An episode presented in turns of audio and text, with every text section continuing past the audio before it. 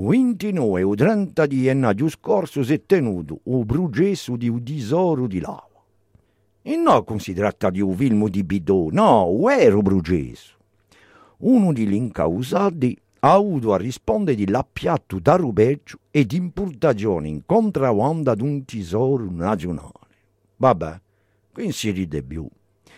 Infatti, Peiso Augadi l'incausato è vittima di una manipolazione di legislazione di Stato per poter impadronirsi di un tesoro di lava.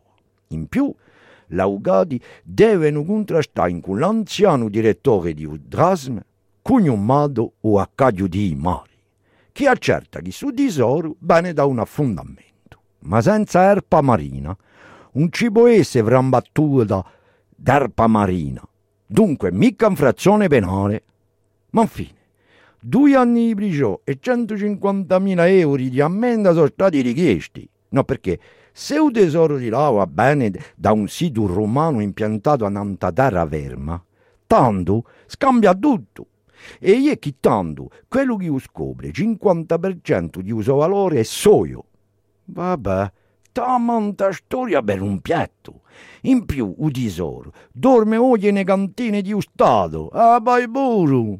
Allora, restituite l'onenzo a Corsica su tesoro e la cadaiente in pace. Infine, a me mi pare